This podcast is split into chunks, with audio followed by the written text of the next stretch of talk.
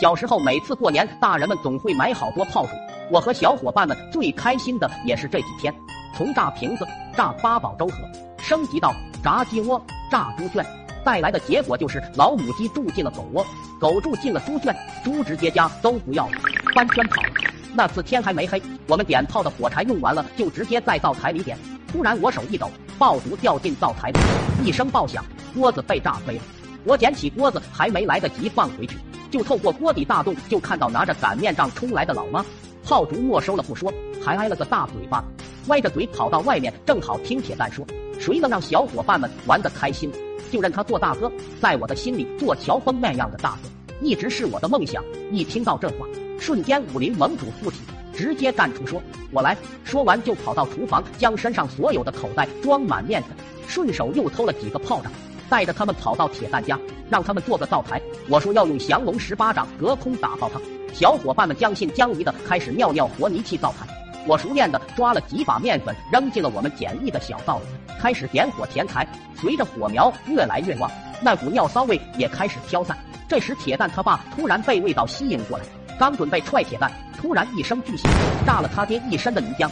铁蛋他爹吓呆了，脸色白转青，青转红，最后一声怒吼。铁蛋声音堪比狮子吼，吓得我们转身就逃到三哥家里。几人带着崇拜的眼神看着我，当场在碗里倒上水，要学电视里结拜。作为大哥，我脱下外套，顺手一扔，端起碗，大喊一声“干”，一股火辣顺喉而下，瞬间头晕目眩。我仔细闻了闻，居然是陈年散炮。刚想怒问这是谁倒的，突然一声巨响，灶台炸了，黑雾弥漫中，现场多了几个黑影。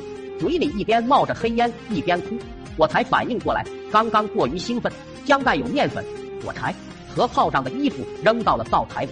黑雾弥散中，门口突然多了个黑影，身材高大，满身杀气，居然是三哥他爹。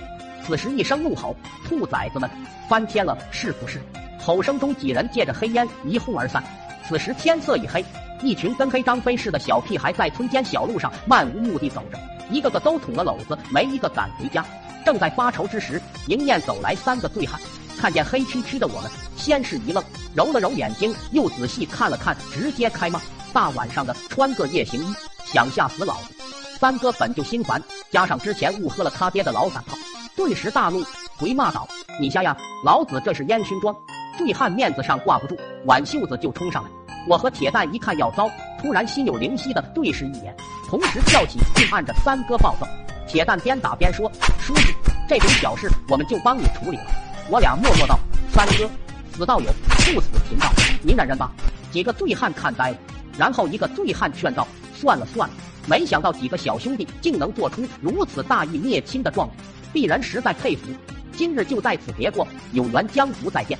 我们点头哈腰的目送几位醉汉走后，又看看躺在地上生无可恋的三哥，扶起他往家走。刚到村口，就见我爹。三哥他爹还有铁蛋他爹一人一根棍子到处找人，我们吓得又想跑，都说猪队友。